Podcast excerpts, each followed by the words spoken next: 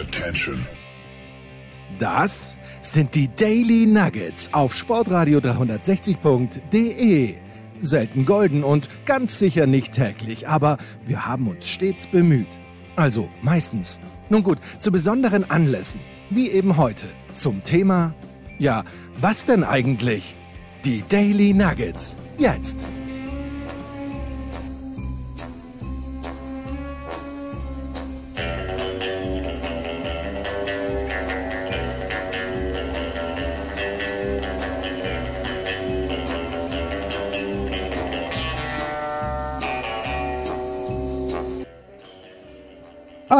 25 Mal James Bond und niemand, ich meine niemand, möglicherweise hat er den 25. James Bond, keine Zeit zu sterben, schon zweimal gesehen, aber niemand hat mehr James Bond gesehen als Thomas Wagner. Jetzt ist es endlich soweit, Thomas, ich grüße dich. Schönen Vormittag. Schönen Vormittag, Grüße. Ich habe es lang angekündigt, schon im Daily mit dem Anchorman, dann natürlich auch in der Big Show und jetzt wollen wir also über diesen 25. James Bond sprechen, keine Zeit zu sterben. Er ist jetzt etwas mehr, zum Zeitpunkt unserer Ausstrahlung, etwas mehr als zwei Wochen in den Kinos gewesen. Das heißt, wer ihn eh schon anschauen wollte, Thomas, der hat ihn gesehen. Wer ihn noch nicht gesehen hat, aber ihn anschauen möchte und der, wem die Spannung noch erhalten bleiben soll, der muss jetzt leider ausschalten, weil es wird ganz, ganz viel Spoiler-Alerts geben. Wir werden im Grunde genommen den Film hoffentlich zerlegen. Äh, nur für die Leute, die jetzt in einer Minute ausschalten, Thomas, sollte der, oder bis zu welchem Grad sollte man James Bond-Fan sein auf einer Skala von 1 bis 10? Muss man diesen Film gesehen haben? Äh, wenn man James Bond-Fan äh, Fan ist, muss man den Film gesehen haben, dann 13 auf deiner Skala. okay, gut. Ja, ähm, Initial Reaction war folgende. Ich habe auf Ö3 eine, einen Tag bevor ich den Film gesehen habe, habe ich eine, eine Kritik gehört, aber nur die Kritik gehört, dass der Film ein bisschen lang ist. Das schreibe ich Thomas Wagner natürlich. Thomas schreibt mir zurück, äh, nein, er fand ihn angemessen. Das war dann auch mein Eindruck, Thomas. Ähm, wo, oder sagen wir mal, fangen wir so an. Du warst nicht zufrieden mit meiner ersten Reaktion nach dem Film, weil ich hätte aus deiner Sicht wahrscheinlich anders reagieren müssen. Ja, also es war folgendermaßen, ich bin ähm, am Sonntag ins Kino gegangen und bekam am äh, Samstagabend eine Nachricht von einem Freund von mir, der auch Bond-Fan ist, ob ich den Film schon gesehen hätte. Und dann habe ich geschrieben, nein. Dann sage ich, wie fandest du ihn? Sagt er, ja, dann müssen wir nach, nachher mal telefonieren. Danach. Dann hat mich am Samstag, äh, am Sonntagmorgen hat mich ein anderer Kumpel angeschrieben, ob ich Bond schon geguckt hätte. Dann habe ich wieder dasselbe gesagt. Und er hörte sich irgendwie so, ja, wie soll ich das sagen? Der hörte sich Oh, Entschuldigung, das ist gerade meine, meine. Ist gut, meine ja. Be beende das Training bitte. Ja. ich, ich habe das Schießtraining gerade beendet. so. Und ähm, der, der hörte sich ganz, also der hörte sich an, als wenn irgendwie ein, ja, wie soll ich das sagen? Der hörte sich richtig wie ein Schockstarre an. Und ich dachte so bei mir, boah, was will der mir denn jetzt damit sagen? Irgendwie wird es jetzt wirklich eine Frau, ähm, also eine Nachfolgerin oder sowas, also Sachen, die man sich gar nicht vorstellen konnte. Und ähm, dann bin ich ins Kino gegangen. Ich ähm, war mit meiner Tochter im Kino.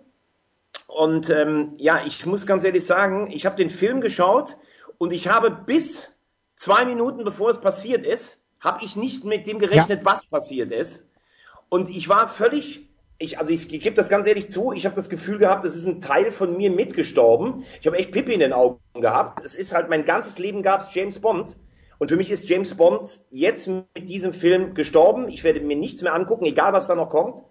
Also es ist, es war es für mich. Ich finde es wahnsinnig traurig. Ich finde, ähm, irgendwie ist es ganz gut umgesetzt, wenn man sagen würde, jetzt endet das Ganze und dann frage ich dich, wie du den Film fandest und dann fängst du irgendwie an und sagst, dass der Bösewicht dir nicht gefallen hat und Walz besser war, als ich ihn letzte Mal gesehen habe und ich wollte mit dir über die historische Dimension sprechen und du kommst da mit so einer nöligen österreichischen Filmkritik daher. Das war Wahnsinn, muss ich ehrlich sagen. Also ich habe das ja auch noch nicht so richtig realisiert gehabt in diesem Augenblick. Es war jener Montagabend, wo WhatsApp down war. So, also habe ich zum Ersatz, äh, zur Ersatzdroge Signal gegriffen und das war meine erste Reaktion, war wirklich, ich habe das wirklich, Thomas, ich bin nicht so schnell gewesen wie du. Ich bin aus dem Kino rausgegangen und habe die Dimension, das sage ich offen, nicht erkannt, weil man ja das Ende, das Ende von Bond dann eben nicht gesehen hat.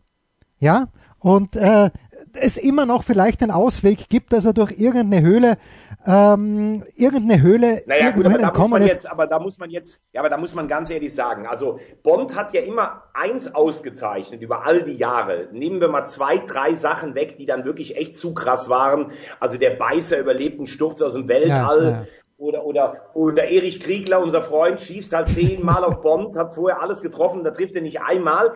Aber da könnte man ja in den meisten Fällen sagen, okay, der Kriegler hatte ein schlechtes Gewehr in dem Moment, äh, der, das war unwegsames Gelände, das könnte theoretisch sogar noch sein. Äh, bei Brosnan fand ich es einmal ganz schlimm, wie er da diesen Surfer gemacht hat. Das war natürlich total unrealistisch. Aber es war ja immer so, dass man sagen könnte, niemand überlebt eigentlich so viele hm. Anschläge, aber der Einzelne an sich, den könnte er schon überlebt haben. So, und wenn das jetzt hier so wäre, irgendwann in zwei Jahren, ne, der hat übrigens noch eine Höhle gefunden und man hat jetzt ein Gegenmittel gefunden, dann wäre es selbst mir zu lächerlich. Also, das ist so eindeutig, da braucht mir jetzt auch keiner mehr zu kommen und zu sagen, es gibt Bond noch. Bond war unsterblich, Bond war immer da, Bond mit all seinen Attributen, die ja eh schon abgeschliffen wurden, und Bond ist tot. Und das hast du in dem Moment, ich habe es ja selber nicht begriffen, aber du wolltest mit mir über den Bösewicht und über schauspielerische Leistungen sprechen und ich bin jetzt schon wieder auf Zinne, weil es ist für mich, es ist für mich ganz schlimm, muss ich ehrlich sagen. Ja, aber nochmal, ich, ich gebe ja offen zu, dass ich die historische Dimension nicht erkannt habe, weil ich natürlich davon ausgehe, dass dieses Milliardenunternehmen James Bond in zwei, drei Jahren weitergeführt wird, mit wem auch immer. Aber was, äh, was macht das mit, äh, mit Daniel Craig, mit seiner Legacy, wie der Amerikaner so schön sagt? Hat er jetzt ehrenvoll zu Grabe getragen? diese James Bond-Reihe oder wenn wir in zwei Jahren dann Idris Elba oder wer auch immer dann der James Bond ist. Und das kann ja auch ein Prequel sein, was man vielleicht gar nicht sehen möchte, was dann 1986 spielt. Äh, warum bist du so streng, dass du sagst, ist es wirklich dieser Grund, Beißer aus dem Weltall, äh, das war schon genau auf dem gleichen Level wie Beißer aus dem Weltall, dass James Bond das überlebt haben könnte.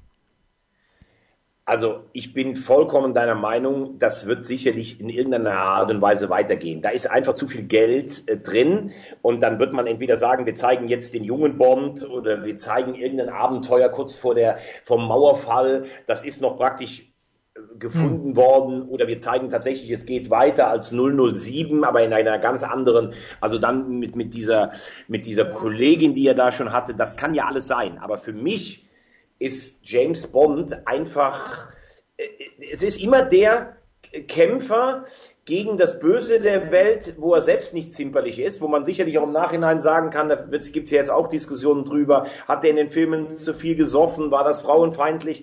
Ja, das gehört aber auch alles zu der Entwicklung dieser Figur dazu. Und wenn ich sagen würde, ich möchte nach 25 Episoden Bond, Wobei ja auch da immer die Frage ist, sag niemals nie, wie zählt man den Film? Ich möchte einen Abschluss haben, dann mhm. ist es ein Abschluss ja. und dann kann ich auch mit diesem Abschluss leben. Weil außer, dass er nachher den Teddy unterm Tisch findet, das ist mir dann fast schon ein bisschen zu viel, aber Bond verliebt sich so das zweite Mal eigentlich oder das dritte Mal, ja, unsterblich, hat sogar ein Kind. Das, das war bisher nicht so und das, das ist dann noch ein Abschluss. Aber wenn er jetzt wiederkommt, ähm, also ich werde es mir nicht angucken und ich muss ganz ehrlich sagen, es ist so, es ist ja mit Craig, das ist eine gute Frage. Ich finde, das Ganze unter Craig ist ja sehr seriell geworden. Also das liegt ja auch daran, dass viele Jugendliche halt Serien gucken. Eigentlich musst du ja, um die Craig-Filme zu verstehen, alle Craig-Filme vorher geguckt haben. Ja, das und das war ja früher nie so. Ja. Da gab es immer im Hintergrund ab und zu mal auftauchen das Phänomen Blofeld, aber es gab, gab ja auch ganz viele Filme, die hatten damit gar nichts zu tun. Hm. Und das hat mir eigentlich besser gefallen, weil wenn du jetzt sagst, du gehst ins Kino und musst eigentlich die ganzen vier Filme vorher gesehen haben, um da durchzusteigen, das ist ein anderer Charakter. Ähm, Craig als Gesamtkunstwerk äh, äh, gehört für mich zu den Top 3 dazu. Und äh, für sich selber, muss ich sagen, ist das ein würdiges Ende und Craig ist ein großartiger Bond-Darsteller. Und ich finde, was du gesagt hast, es zeigt ja auch, wie sich die Zeit oder wie sich die gesellschaftlichen Umstände verändert haben. Weil wenn man jetzt, es gibt ja wieder diesen grandiosen Sky 007 Kanal und auch wenn man jetzt das nochmal ansieht, die älteren Bonds, das sind einfach viele Dinge, die damals okay waren und wo wir jetzt sicherlich zu Recht sagen, ist nicht okay. Ja, also diese, diese, die, die, dieses Heruntermachen von Frauen, dieses wirklich Reduzieren im Grunde genommen darauf, wer darf am Ende mit James dann, äh, was habe ich gestern gesehen, da war Roger Moore und da ist er dann mit, ähm, ich weiß gar nicht mit wem, ins, ins Wasser gesprungen von der Yacht und der Papagei hat mit Mar Margaret Thatcher gesprochen. Also äh, ja. du weißt sicher, dass das ist natürlich alles lächerlich, aber ich, ich finde schon, dass man das gut daran sehen kann. Ich habe eine, eine Kritik, habe ich, also ich habe mehrere Kritiken an diesem Film und ähm, wie du bis zwei Minuten vor Schluss habe ich nicht geglaubt, dass das passieren kann, was passiert ist. Aber, und, und auch ein Grund dafür war, und da, deswegen habe ich ein Problem mit diesem Film. Es gab diese Szene in Kuba. Du erinnerst dich selbstverständlich. Und ähm, in Kuba, das war so das war so lässig irgendwie. Ja? Da, da werden dann halt wie in alten Zeiten, wo Roger Moore oder wo Sean Connery irgendwo in Istanbul herumrennt, einfach blind in die Nacht feuert, aber jeden tödlich trifft. Und genauso war diese Szene da in Havanna mit Paloma. Und da dachte ich schon, okay, dieser Film hat eine Leichtigkeit, da kann gar nichts passieren. Und deswegen hat mich das am Ende dann, ja, es hat mich komplett kalt erwischt. Und diese Diskrepanz fand ich in diesem Film die hat mir nicht gepasst. Auf der einen Seite dieses lässige, da aus einer völlig unmöglichen Situation eigentlich befreien sich wieder die beiden, Bond und Paloma. Und am Ende, ja, am Ende explodiert die ganze Insel und nach allem, was wir wissen, auch Daniel Craig. Ja, also du meintest natürlich in tödlicher Mission, da wo ah, ja, sie, okay. ähm, wo sie Christatos zu, ähm, äh, zur Strecke bringen und wo das E-Tech äh, von, von Bond da vom Kloster runtergeworfen wird und dann nachher ja, ja, ja, er dort mit ihm Etek ist in, äh, ja, wie, das hieß doch irgendwie, da gab es doch dieses griechische Kloster und dann hat doch der Papagei ähm, nachgesprochen, Etek ist in Meteora oder sowas irgendwie und deshalb wussten sie doch überhaupt, wo das Ganze ist. Ne? So, das nochmal als kleine Reminiszenz an früher. Ähm, ich bin vollkommen bei dir. Ähm, die, die, die meisten Frauen haben sich ihr Bond entweder sofort hingegeben, er war richtig verliebt, oder er hat gegen den Willen der Frauen mit ihnen äh, Sex gehabt. Zum Beispiel äh, ist das ja seine größte Leistung in Goldfinger. Pussy Galore. Er, äh, Pussy Galore in der Scheune dann doch verführt und sie deshalb das Gas austauscht. Weil da ist er ja eigentlich, so weit ist er ja fast noch nie weg von der Rettung. Dass er natürlich am Schluss die Bombe, die schmutzige, das schmutzige kleine Ding entschärft, kommt dann noch dazu. Ähm, was hier in dem Film ja auffällig war, wir hatten ja mal darüber gesprochen, als wir früher ähm, schon mal über Bond oder das Thema hatten. Bond hat ja in den meisten Filmen vier Frauen. Er hat nie mehr als vier. Ich glaube, es gibt auch mal drei, aber vier ist so normalerweise die Durchschnittsrange. Und das war natürlich schon ein bisschen der Zeit angepasst und diesmal auch komisch, denn er hat ja nur eine Frau, mit der er was hat. Und wie du gerade sagst, diese total lässige Szene ähm, von dieser, dieser Agentin, die ja auch so ein bisschen an Vespa erinnert eigentlich, ja. die ist, das ist ja total lässig auf Kuba und natürlich wäre der in einem früheren Film mit ihr im Bett gelandet. Aber ähm, es ist, es ist äh, schon es ist, deutet ja auch, wenn du, wenn du jetzt den Film Retrograd nochmal siehst, wie sie am Anfang in Italien sind, diese kleinen Orte, Louis Armstrong, das Lied ist relativ schnell da, das erinnert ja alles an Diana Rick, am äh, Geheimdienst ihrer, ihrer Majestät, dass er sich eben halt nochmal verliebt. Ähm, deshalb muss man sagen, wenn man, wenn man, wenn man genau hinguckt und das Unvorstellbare nicht weglässt, mhm. dann kann man eigentlich während dem Film schon ahnen, auf was es äh, hinläuft. Ich habe es nicht geahnt, weil ich es wahrscheinlich gar nicht wollte. Ich wollte, dass Bond immer in meinem Leben eine Rolle spielt und dass es das bis zum Ende meiner Tage spielt. Und äh, wie gesagt, für mich ist dieser Zyklus erst rum mit diesem Film. Und ich war wirklich, ich habe erstmal wie gelähmt da beim Abspann gesessen.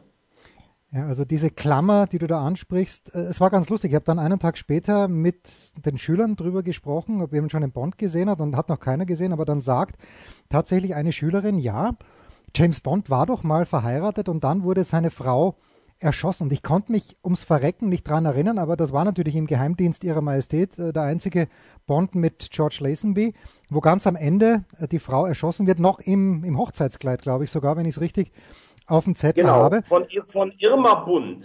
Ah, Irma Bund, ja, okay. Das, das hätte ich nicht also mehr gewusst. Blofeld, Blofeld sitzt, am, sitzt am Steuer und Irma ja. Bund erschießt äh, dann äh, hier äh, praktisch äh, Bonds Ehefrau. Ja, und, äh, und da, äh, es ist so großartig, dass du es erwähnst, Thomas, weil wir werden das am Ende dieses Podcasts nochmal hören, aber We Have All the Time in the World von Louis Armstrong es ist ein ganz, ganz großartiges Lied und das hat mir beim Film dann fast auch noch, es hat mir meinen Schmerz doch gelindert, dass das nicht in irgendeiner abgenudelten Version von Sam Smith gekommen ist am Ende, sondern im Original von Louis Armstrong. Ich bin dann zwar doch leicht verstört rausgegangen, aber ein kleines bisschen versöhnt, weil ich auch sage, wenn James Bond ein Kind hat, das wirklich von ihm ist, und das hat ihm ja dann Safin auch gesagt, okay, äh, das ist, das ist dein Kind, dann kann er nicht weiter Geheimagent sein. Weil dann hast du ja sofort dieses, dieses Erpressungspfand immer, dass wer auch immer der Gegenspieler von Bond ist, immer Frau und Kind ja, äh, in Beschlag nehmen kann und man will ja nicht beim nächsten Bond nach drei Minuten schon ein totes Kind sehen. Also für mich war das Absolut. dann schon schlüssig. Ja, nochmal, äh, das ist ja auch für mich nicht unschlüssig, aber jetzt müsste Schluss sein. Ja. Und das wird es nicht sein, weil wir uns ja beide einig sind, da ist so viel Geld da. Es wird nicht Schluss sein. Aber für mich persönlich, ich bin deshalb geschockt, weil es rum ist. Aber ich sage nicht, dass es schlimm ist, weil irgendwann ist alles mal rum. Ja. Und wenn es so endet, dann endet es so. Ich meine, zwischendurch habe ich noch gedacht, boah, wie geht denn das jetzt weiter? Habe ich wirklich so gedacht. Habe ich gedacht, okay, der liebt seine Frau und sein Kind und kann die nicht in meinen Arm nehmen und so. Dann wäre jetzt der erste Reflex gewesen, okay, in zwei Jahren hat Q irgendein Gegengift entwickelt oder was weiß ich nicht alles. Aber, aber so ist die Geschichte stimmig. Du hast recht, alles ist so. Aber wenn man, wenn man Bond wirklich also es gibt keine Reihe, die ich so faszinierend finde, ja. die ich, wo ich auf den nächsten, ich bin mit, bin mit 16 mit dem Mofa von Bell nach Mendig gefahren in die Videothek, um Octopussy und in tödlicher Mission auszuleihen in der Videothek. Ich hatte sie noch nicht gesehen. Das war wie Weihnachten, Ostern, äh, Endspiel der, der deutschen A-Jugendmeisterschaft und alles zusammen wie der erste Kuss. Es war Wahnsinn, so. Und das ist halt nicht mehr da. Und jetzt ist es rum. Und wenn es rum ist, dann ist das sogar, kann man mit dem Ende wirklich leben, soweit man mit einem Bond-Ende leben kann. Ähm, aber ja, es, es, deutet sehr viel hin, denn dass Bond verheiratet war, das kommt ja eigentlich zum Beispiel in den anderen Filmen fast nie mehr vor. Es gibt mal mhm. einmal, glaube ich, ein Zitat, ja. da sagt mal jemand, sie waren, sie waren verheiratet und in tödlicher Mission, den Film, den wir eben gerade benannt haben, gibt es ja die Szene, wo er am Anfang am Grab seiner Ex-Frau ist. Und dann wird er ja vom Hubschrauber abgeholt und dieser Hubschrauber wird ja von Blofeld gelenkt, wenn du dich daran erinnern kannst. Ja, vage, aber erzähl ruhig weiter. Ich bin mir sicher, du hast recht. Vage, vage. Ja. Also er, dieser ähm, Bond steht am Grab von Tracy ähm, die, ähm, die ja äh, von Irma Bund erschossen wurde. Und dann kriegt er irgendwie vom Friedhofswärter eine Nachricht, dass er einen Auftrag annehmen müsste und ein Hubschrauber würde geschickt. Und der Hubschrauberpilot wird dann irgendwie umgebracht, fernsteuerlich. Und Blofeld dirigiert über London den Hubschrauber von Bond und ähm, lässt ihn dann überall reinfliegen und Bond knackt dann die Elektrik und holt mit dem linken, praktisch mit, diese, mit dieser linken Aufsetz Füßli des Hubschraubers, geht er von hinten in den Hubschrauber, in den Rollstuhl von Blofeld rein und wirft den von oben über London ab in so einen riesen Kamin. Kannst du dich nicht an die Szene erinnern? Doch, jetzt ja, jetzt ja, naja. Ja. Da ist ja Blofeld eigentlich auch tot. Ja, eben, eben. Das ist ja das nächste, was mich irgendwie aufregt. Wie oft kommt Blofeld genau. zurück? Ja, äh, Richtig. Deshalb könnte man in dieser Stringenz auch sagen, Bond kommt irgendwie zurück. Aber das gehört für mich auch alles noch dazu. Kannst du dich erinnern an den ersten Film von Craig, äh, Casino Royale?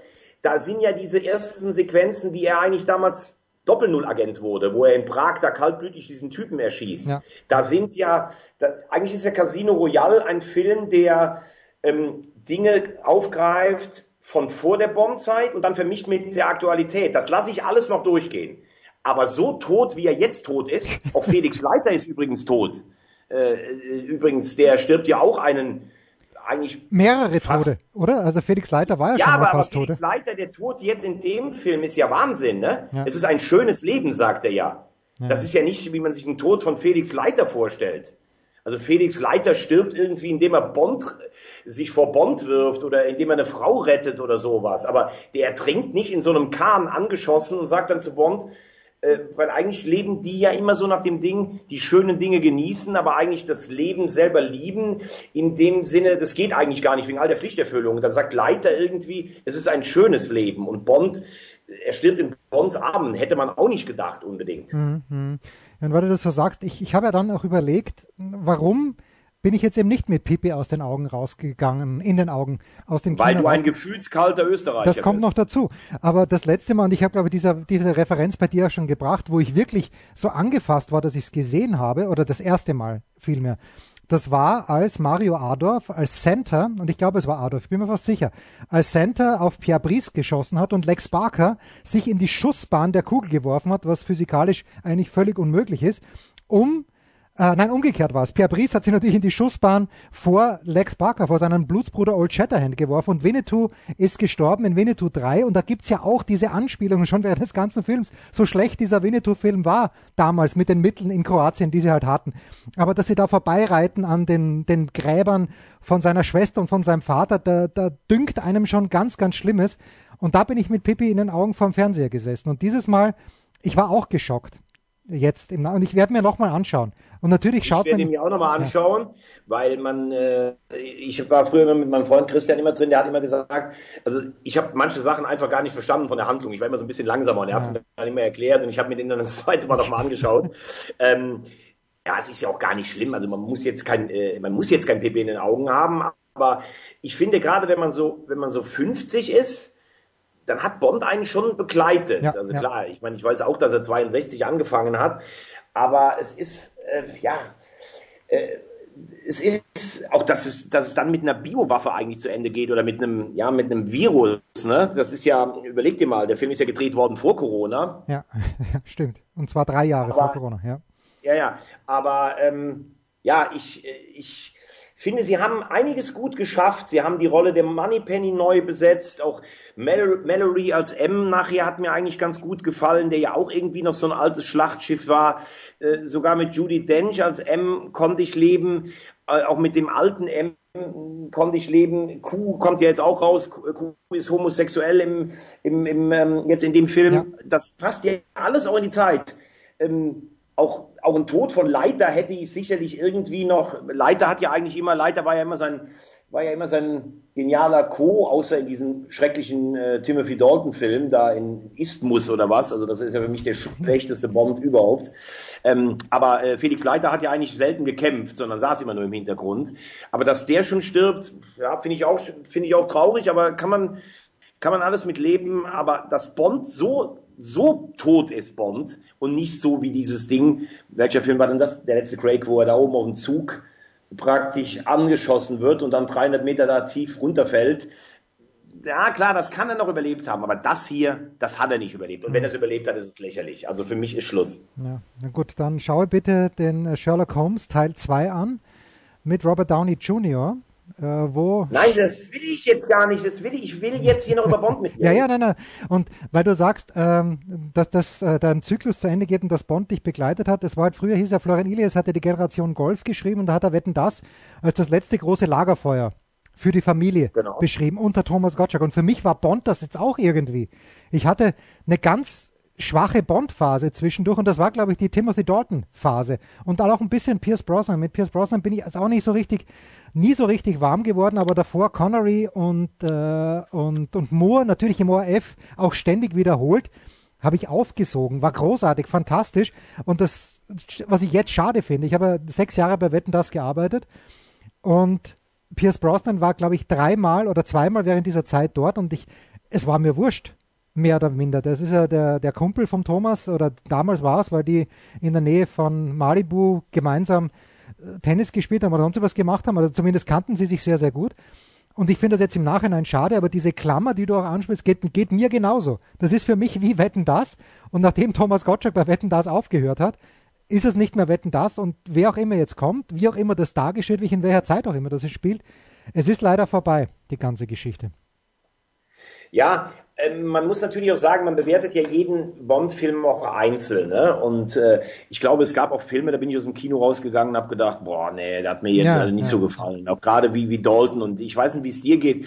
Ich glaube, wenn man so alt ist wie wir jetzt, dann ist es ja so, man ist aufgewachsen, so als sieben, achtjähriger hat man irgendwie gesehen, die Eltern haben einen Bond-Film geguckt oder mhm. sowas. Dann hat man als 13-, 14-Jähriger hat man mal einen ganzen Film gesehen. Dann hat man gehört, okay, ähm, da gibt's mehrere Filme davon. Dann kam noch mal einer, dann hat man auf Video das Ganze geguckt und man, man hat diese Filme so praktisch vielleicht innerhalb von einem oder zwei Jahren, wenn man sich dafür interessiert hat, alle mal nachgeguckt und dann kam immer wieder ein neuer. Ähm, für mich so gedanklich ist so nach Dalton and Break, also bis Dalton konnte ich eigentlich jede Filmsequenz praktisch fast mitsprechen. Bei, äh, bei Brosnan fängt es dann so an, das liegt ja dann auch am Alter, dass du mit den Filmen größer wirst, dass du schon teilweise ähm, Handlungen und äh, Szenen vielleicht mal mit Filmen durcheinander bringst, also die gar nicht mehr jedem einzelnen Film so zuordnen kannst. Und bei, bei Craig ist es ja eigentlich eine Miniserie in dem Bond-Zyklus drin. Ne? Ja. Aber wenn ich mir das Ganze so angucke und so denke, Connery hat diese Figur genial, also genial erfunden. Connery ist der Bond. Ja. Also das ist, das ist 100% dieser Bond. Ja, ja. So. Dann kommt Lazenby, der gar kein Schauspieler war, sondern der ein, ein australischer, äh, keine Ahnung, ein australisches Fotomodel war, der natürlich gegen Connery fast ein Stück weit unbeholfen aussieht, aber ich finde trotzdem irgendwie sogar eine eigene Note hatte und äh, eine sehr gute Handlung. Also unter Bond-Puristen ist der Geheimdienst ihrer Majestät schon ein Film, der sehr geachtet ist. Und dann kommt Roger Moore, der das für mich fast Unmögliche schafft, ähm, ein Nachfolger von Connery zu sein, äh, auf eine völlig andere Art und Weise, wenn der gelaufen ist. Das sah ja so lächerlich aus im Gegensatz zum sportlichen Connery trotzdem wie, mit welcher Noblesse und welcher Leichtigkeit Moore den gespielt hat, dass ich sage, das ist für mich eigentlich ein Niveau mit Connery, obwohl er so anders ist. Ähm, und dann kommt Dalton, wie gesagt, der ist für mich eher der schlechteste. Ähm, Brosnan, der finde ich schon, wenn du in die moderne Zeit gehst, so stellt man sich ja eigentlich einen coolen Geheimdienstagenten vor. Und dann Craig, der von seiner Athletik her nochmal an Connery erinnert, dann ist das so eine, eine schöne vierteljahrhundertliche, äh, also 25, also ein, Viertel, äh, nicht Vierteljahrhundert, aber 25 ist ja schon auch eine Zahl, ja. mit der du was anfangen kannst, dann passt das einfach. Ich, ich glaube, ich gucke mir jetzt ab morgen wieder alle Filme von vorne an. Ich habe, würde ich sagen, manche Filme schon wahrscheinlich 35 Mal gesehen ja. und ich liebe, sie, ich liebe sie immer noch. Ich habe früher mit meiner, mit meiner damaligen Freundin haben wir Bondabende gemacht mit, äh, mit Verkleidungen und was weiß ich Nein, nicht alles. Schön. Doch, ich im weißen, im weißen Anzug und sowas. Also es ist, es ist, äh, ja, es ist für mich, wie du merkst, es wühlt mich immer noch auf. Ja, also ich habe ich hab jetzt dann schon noch ein, zwei Fragen an dich. Ähm, erstens mal habe ich eine Frage an Sky. Es, es kommen dann ja doch in Endlosschleife eigentlich immer die gleichen und vielleicht kommt aber Feuerball zum Beispiel. An Feuerball kann ich mich, habe ich ganz, ganz wenige Erinnerungen. Also bitte, wer auch immer bei Sky die, die, das Programm plant, gerne ein bisschen Feuerball rein, habe ich, weiß ich gar nichts. Diamantenfieber habe ich jetzt seit langem mal wieder gesehen, auch nicht ganz. Äh, aber die Frage an dich jetzt, warum gilt äh, Sag niemals nie nicht als offizieller Bond-Film? Weil es eine andere Produktionsfirma war oder why? Ähm, es gab ja damals, ähm, also Moore ist ähm, zurückgekommen. Nee, Quatsch. Moore war in den Kinos nach Lazenby und man hat parallel, das weiß ich jetzt gar nicht zu welchem Film, kamen praktisch zwei äh, Filme ins Kino. Sag niemals nie mit Connery, der also nochmal zurückkam, und äh, ein Moore-Film der regulären Reihe. Ja, pass auf, Octopus ähm, war gleichzeitig. Beides 1983. Ich, ich habe ich hab's, ich hab's gegoogelt, beides 1983. Ganz genau. So. Und äh, da ging es halt einfach darum, äh, die durften ja auch nicht den offiziellen Vorspann benutzen, mhm. den mit dem Schuss äh, ja. praktisch ins, ins, ins, ins Rohr rein. Ähm, und äh, ja, es war auch ganz anders vom Layout her. Es gab halt, glaube ich, auch einen riesen Streit zwischen hier Brokkoli und äh, wer hat die Rechte daran. Aber natürlich ist Sag niemals nie ein sagenhaft geiler Bond-Film, der für mich unbedingt dazugehört. Ja, also auch, äh, und damals da war, war noch dieser Lokalpatriotismus, habe ich noch in Österreich gewohnt, Klaus-Maria Brandauer. Als, auch Klaus-Maria Brandauer, muss man sagen, einer für mich der allerbesten ja äh, aller, allerbesten Bond-Gegenspieler ähm, und ich finde mit Kim Bessinger und Barbara Carrera auch zwei der größten Granaten zusammen in einem Film als Bond-Girls. Kannst da, da kannst du wirklich nichts falsch machen mit den beiden. Kim Bessinger damals natürlich, wer sich nicht erinnern kann, aber neuneinhalb Wochen, da, da habe ich sie das erste Mal, bin ich auf sie aufmerksam geworden und dann auch im Bond. Und wenn du jetzt aber schon Klaus-Maria Brandauer... Wie weit, ist es denn, wie, weit, wie weit ist es denn noch zum Riff? mindestens fünf Stunden. Ja, wie bekommt man denn diese Zeit hier rum? Und dann fällt Barbara Carrera über ihn her. Und ähm, dann am Schluss, als sie ihn erschießen will, soll er doch auf einem Blatt unterschreiben, den besten Sex hatte ich mit Fatima Plasch äh, vor der Küste Jamaikas. Und dann sagt er doch, da gab es noch so eine kleine in Philadelphia, bevor er dann mit diesem nicht ausgereiften Kuli von Kuh schießt. okay, gut. Kann ich, muss ich, aber das, das, läuft halt auch nicht auf Sky 007. Bitte, ich möchte auch Sag niemals nie sehen. Aber wenn du jetzt äh, Klaus-Maria Brandau schon so adelst, dann komme ich wieder schon ein bisschen zurück auf meine Ausgangseinschätzung. Maleramik hat mich hat mich komplett enttäuscht. Sorry, das, das war oder Entschuldigung, ich habe ja Rami Malek das war für mich Freddie Mercury, ich weiß nicht, ob du es gesehen hast, äh, den Film, wofür er den Oscar bekommen hat, aber genauso Freddie Mercury im Endstadium, kurz bevor er an AIDS stirbt, aber den ganzen Film hindurch. Also, außerdem komplett unlogisch, dass er Lea Seydoux als Mädchen attackiert bzw. dann rettet, dann vergehen 30 Jahre und er ist immer noch 35 Jahre alt. Und er ist aber damals schon, humpelt er auf diesem Eis. Also da hat für mich, bei, bei diesem Gegenspieler von Bond hat bei mir nichts gestimmt. Also ich finde, dass die Gegenspieler von, ähm, von Bond in den letzten Jahren eigentlich auch immer schlechter werden. Ich weiß, äh, über Christoph Walz haben wir ein bisschen unterschiedliche Meinungen. Das ist natürlich ein, ein brillanter Gegenspiel, äh, ein äh, brillanter Schauspieler, da müssen mhm. wir gar nicht drüber reden. Ähm, der natürlich auch eine gewisse subtile äh, ähm, Rolle da einnimmt, aber ja, ein, ein Bond-Gegenspieler ist für mich so ein also äh, zum Beispiel Stromberg, das ist für mich so ein, weißt du, das ist für mich so ein, oder Grant, äh, in, in, in, zusammen mit, mit, mit Kronstein und äh, ähm, Rosa Klepp äh, mhm. zusammen. Das ist für mich so, so, so habe ich mir Bond-Gegenspieler vorgestellt. Aber Walz trotzdem alles gut brillant. Ich finde, dass die, ähm, wie hieß denn noch der eine Gegenspieler, wo sie auch auf dieser Insel waren, der auch so, der mich ein bisschen erinnert hat hier an, an den letzten Gegenspieler, die auch immer so eine betont ruhige Stimme haben und dann alle irgendwie, gut, diese, dass sie meistens im Gesicht alle irgendeine Verletzung oder Verbrennung ja, ja. haben, das ist ja auch ein Bond-Thema, aber äh, ich bin bei dir. Das ist ein schwacher Gegenspieler, ähm, wie sie alle in den letzten Jahren, finde ich, alle nicht besser geworden sind. Also wenig charismatische Gegenspieler in den End-Bond-Filmen. Ja, bei Skyfall, das hat mir dann aber gut gefallen. Ich fand, das war, war ganz, ganz passend. Da war das Ende dann auch passend mit äh, Javier Bardem war damals, glaube ich, der Gegenspieler. Ja. Und das, das ja. fand ich schon. Und da fand ich natürlich auch stark, weil, okay, wenn äh, M das Zeitliche segnet, mit Judy Dench damals, da dachte ich mir, okay, die nehmen keine Gefangenen. Jetzt ist alles möglich. Diesmal, ja. diesmal hätte ich nicht gedacht, dass alles möglich ist, leider. Aber ich, mich, mich hat, glaube ich, auch so ein bisschen, teilweise auch die, die, die, vielleicht die deutsche Synchronisation, die hat mich irgendwie so ein bisschen, die haben alle so eine, ich weiß nicht, so eine jämmerliche Stimme, okay, diese, okay. diese Bösewichter vielleicht gehabt. Ich glaube, das, darauf kann ich es auch so ein bisschen schieben. Ich möchte, dass ein Bösewicht schon eine, eine, eine, eine, kräftige Stimme hat irgendwie. Aber das ist natürlich auch vielleicht eine kleine Petitesse einfach. Ja, aber ich, ich, kann dich beruhigen. Ich habe es im englischen Original gesehen mit Untertiteln und auch da hat er gesäuselt und gewinselt und wie gesagt, Freddie Mercury drei Wochen vor seinem Tod, so in etwa, mit dieser, mit, mit derselben Leichtigkeit und mit derselben Power hat Rami Malek Man könnte ja gespielt. jetzt sogar sagen, er kam ja eigentlich eine Sekunde, äh, ja, eine Sekunde praktisch fast zu spät raus. Deshalb hat er sich mit ihm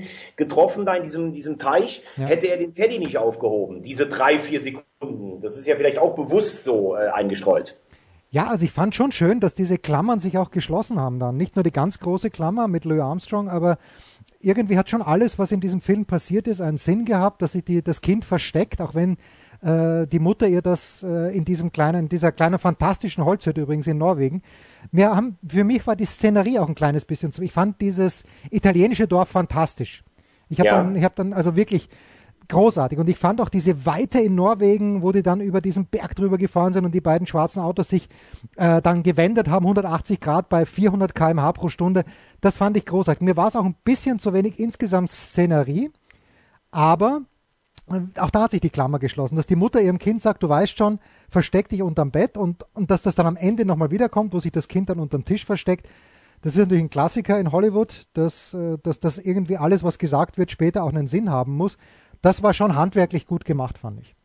Ja, und ich finde auch, wenn du, wenn du diese Bond-Themen, die es immer gibt, ne, viel harter Alkohol, mhm. ähm, viele verschiedene Frauen, die du hast, Glücksspiel, was hier eigentlich alles in diesem Film eine untergeordnete Rolle spielt, dann finde ich, schließt sich tatsächlich auch eine Klammer. Bond ist, Bond ist dann äh, jetzt übrigens, wenn ich habe jetzt nochmal nachgeschaut, es gibt halt 25 offizielle plus sagt niemals nie, also nach 26 Filmen ist er dann anscheinend erwachsen geworden und kriegt, hat ein Kind mit einer Frau, die er liebt. Da kann er auch, dann kann er auch abtreten. Aber mich hat's traurig gemacht und ich möchte jetzt, dass es dann auch es ist dann auch, ähm, ja, es ist dann auch gut so, aber ich will jetzt auch keine Fortsetzung mehr. Es hat mich ein bisschen erinnert, ich habe mit meinem Vater früher mal zusammen Belmondo, der Profi, geguckt. Ja. Kannst du dich vielleicht ja, erinnern? Ja, natürlich, Jean-Paul Belmondo, der am Schluss der, Hub, der Hubschrauber wartet, er geht übers Feld und dieser bekloppte Polizist kriegt dann trotzdem den Befehl zu feuern und, oder, oder, oder und, und schießt dann und, und Belmondo stirbt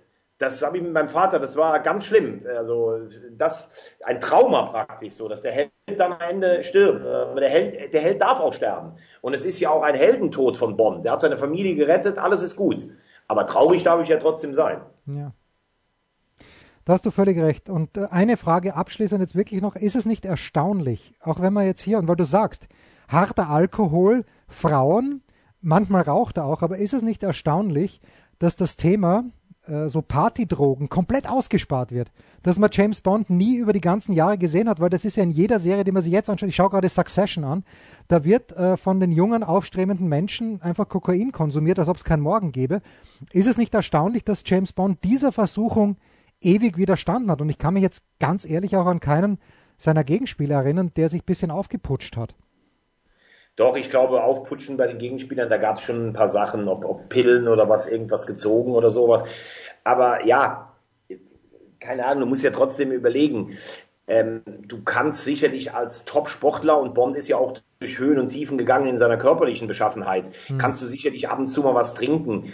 Aber du musst ja mal überlegen, auch in den 60er Jahren, also wenn da einer angefangen hätte zu koksen oder sowas, äh, was, was das auch, äh, also A, was das für einen Aufschrei gegeben hätte und B, äh, wie soll das mit einer tollen körperlichen ähm, Konstitution einhergehen. Und ich glaube dann später irgendwann in den 90er anfangen oder in den 2000er, jetzt kokst du auch noch. Nee, also ich glaube, da hat man auch gut äh, und passenderweise die Finger von gelassen. Also er hat ja sonst nichts ausgelassen, aber das finde ich schon noch gut, dass nicht noch der Superheld Bond äh, dann irgendwie Drogen nimmt und das irgendwie vielleicht noch legitimiert. Wie gesagt, sein, sein Alkoholkonsum war ja eh schon grenzwertig. Thomas, wenn jetzt uns jemand hier knapp 40 Minuten zugehört hat und nicht so ein Bond-Afficionado ist, also du bist ein Gott, ich bin immerhin Afficionado und schaue mir das gerne an und auch weiterhin auf 007. Nee, ich würde sagen, du bist Champions League Qualifikation. Ja, das äh, absolut. Ja, und wahrscheinlich werde ich in der Europa League landen, irgendwann mal. Mit, mit viel Glück, aber du bist Champions League Titelverteidiger, die letzten sechs Jahre schon. Aber wenn du jetzt irgendjemand, der sich jetzt hier durch äh, uns gelauscht hat, mit welchem Bond sollte man einsteigen? Einfach, wenn man die freie Wahl hätte. Wir wissen jetzt ja, ja wie es zum Ende gekommen ist, aber was ist dein, was ist die Anfixdroge, weil wir gerade von Drogen sprachen? Äh, es ist eigentlich eine relativ leichte Antwort, ähm, die ich zweiteilen möchte. Ich würde schon sagen, es macht absolut Sinn, mit Dr. No einzusteigen, mhm. Ähm, weil du ja dann auch siehst, wie die Figur sich entwickelt. Aber für mich eigentlich ein Bond, der alles hat, was ich von einem Bond sehen möchte und der vielleicht so ein bisschen untergeht, weil der Folgefilm Goldfinger danach ja eigentlich als der Ursprungsbond gilt, ist Liebesgrüße aus Moskau. Also ich glaube, wenn man mit dem anfängt, mhm. kann man nichts falsch machen, weil man alle Elemente hat, die Bond, die bei Bond über die Jahre immer wieder kamen. Und ähm, ich finde, das ist schon ein, das ist schon ein fantastischer Film. Also dieser, dieser, äh, dieser Gegensatz Ost-West. Ähm, man kann aber jetzt auch nicht in dem Film direkt nur die Russen dafür schlecht machen, sondern das ist eine, eine übergelaufene äh, Rosa Klepp zu Spectre. Äh, genial mit dem mit dieser Eröffnungssequenz, wenn du dich noch dran erinnerst, mit diesem Schachspiel, wo Kroons, den der amtierende Weltmeister gegen den Kanadier Adams spielt und dann eine Nachricht zugeschanzt bekommt. Dann mit den mit den Zigeunern in Istanbul, die ähm, die Bond helfen, die Bulgaren, die den Russen helfen, mit dieser Unterwasser-Dings, ähm, wo man in dem alten Unter ja, Untergrundnetz von Istanbul praktisch ein Fernrohr in der russischen Botschaft äh, äh, untergebracht hat. Also das ist fantastisch. Eine, eine schöne Frau mit Duschka, äh, also äh, mit Tanja Romanova, mit der Lektor, um die es geht. Also es ist, äh, ich finde, Liebesgrüße aus Moskau ist einer, mit dem man auf jeden Fall anfangen kann. Großartig. Wir hören auf mit Louis Armstrong.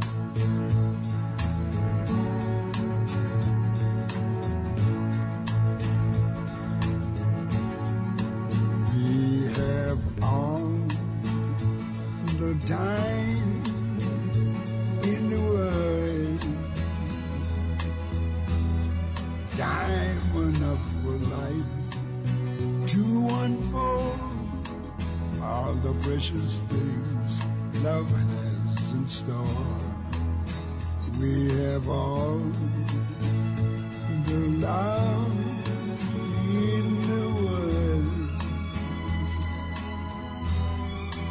if that's all we have, you will find we need nothing more. Every step out the way, we'll find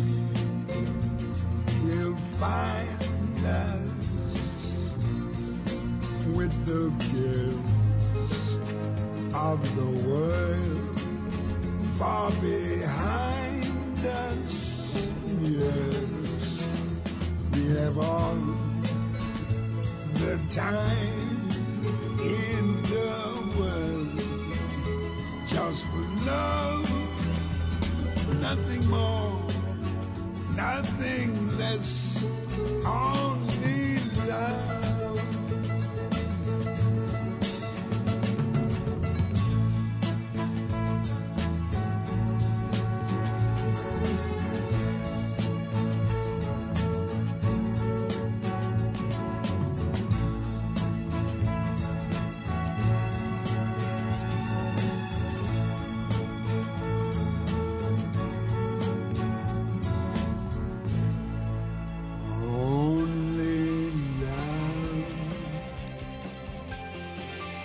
Das waren die Daily Nuggets auf Sportradio 360.de. Ihr wollt uns unterstützen? Prächtige Idee! Einfach eine Mail an steilpass at sportradio 360.de schicken und ihr bekommt alle Infos. Und versäumt nicht die Big Show. Jeden Donnerstag neu.